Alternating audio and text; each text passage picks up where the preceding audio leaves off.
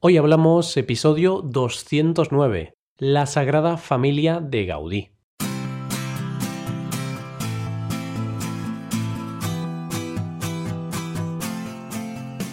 Bienvenidos a Hoy Hablamos, el podcast para aprender español cada día.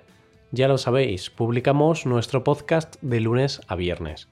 Podéis escucharlo en iTunes, en Android o en nuestra página web hoyhablamos.com.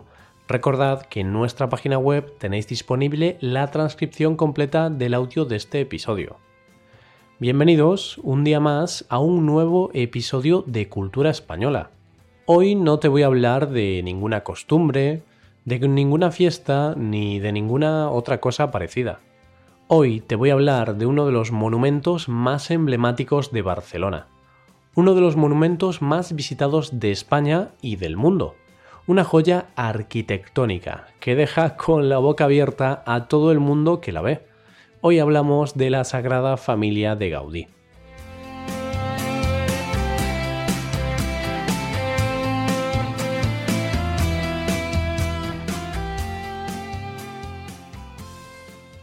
Asociamos la ciudad de Barcelona con el equipo de fútbol, con el Parque Güell, con las Ramblas y, como no, con la Sagrada Familia, uno de los monumentos más bonitos de España. Y es que visitar Barcelona y no visitar esta basílica es algo imperdonable. Esta es una visita obligada para cualquier turista que se precie.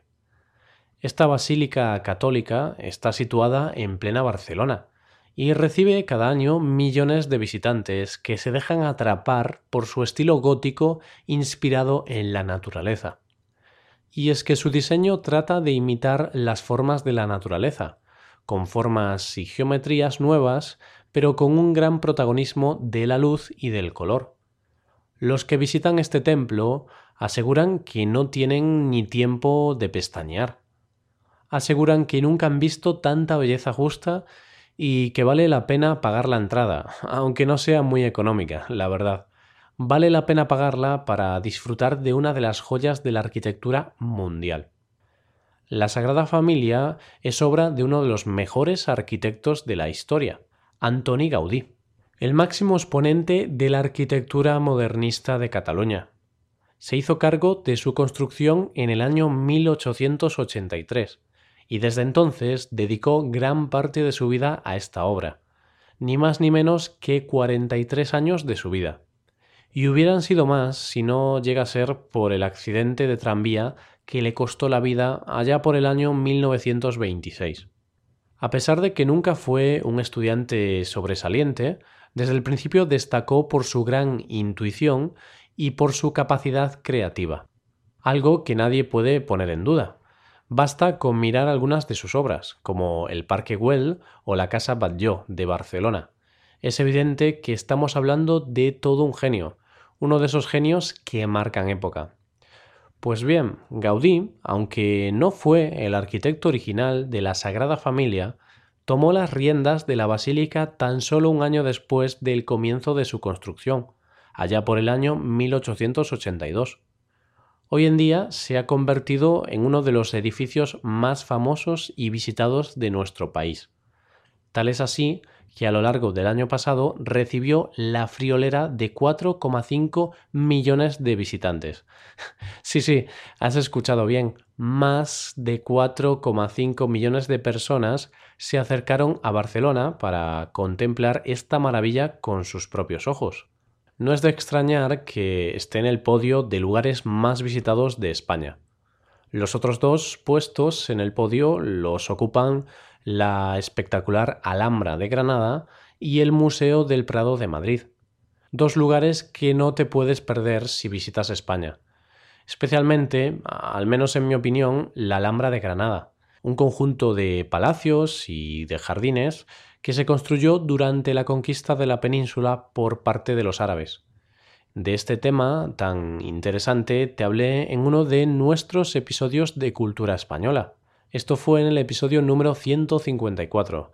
Así que ya sabes, cuando acabes de escuchar este episodio, puedes volver a escuchar cómo era la España árabe de hace unos siglos. No obstante, dejamos la belleza de la Alhambra para volver a hablar de la Sagrada Familia. Una construcción que en marzo de este año ha cumplido 135 años de historia. Así es, ya son 135 los años que se lleva construyendo este templo. Ya sabemos que algunas cosas llevan su tiempo. Hay un dicho en español que dice así, las cosas de palacio van despacio. En este caso, con mucha razón. Y todo esto empezó en el año 1882. Gaudí tenía claro que nunca podría ver su obra terminada, por lo que dejó todos los planos y bocetos terminados para que otra persona continuara su trabajo. Desafortunadamente, cuando comenzó la Guerra Civil Española, hubo un incendio que arrasó con todos esos documentos originales, por lo que nunca veremos terminada la Sagrada Familia tal y como Gaudí se la imaginó.